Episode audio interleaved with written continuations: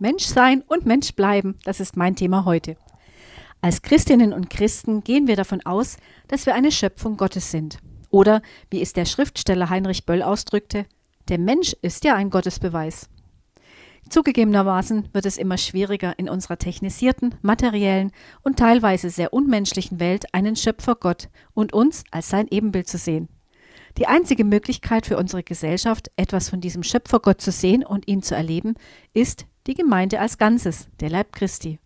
Und dieser Leib Christi besteht aus uns Menschen, die wir an Jesus Christus glauben.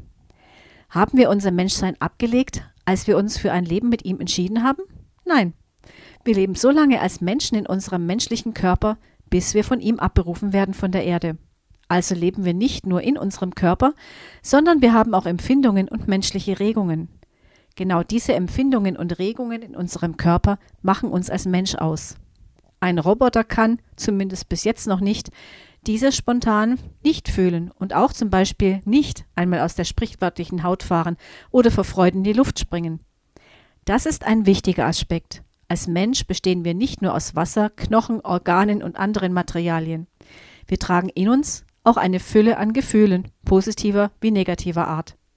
Auf einer Skala von 1 bis 10 mit 1 als absoluter Freude und 10 als absolutem Hass haben wir alles in uns angelegt.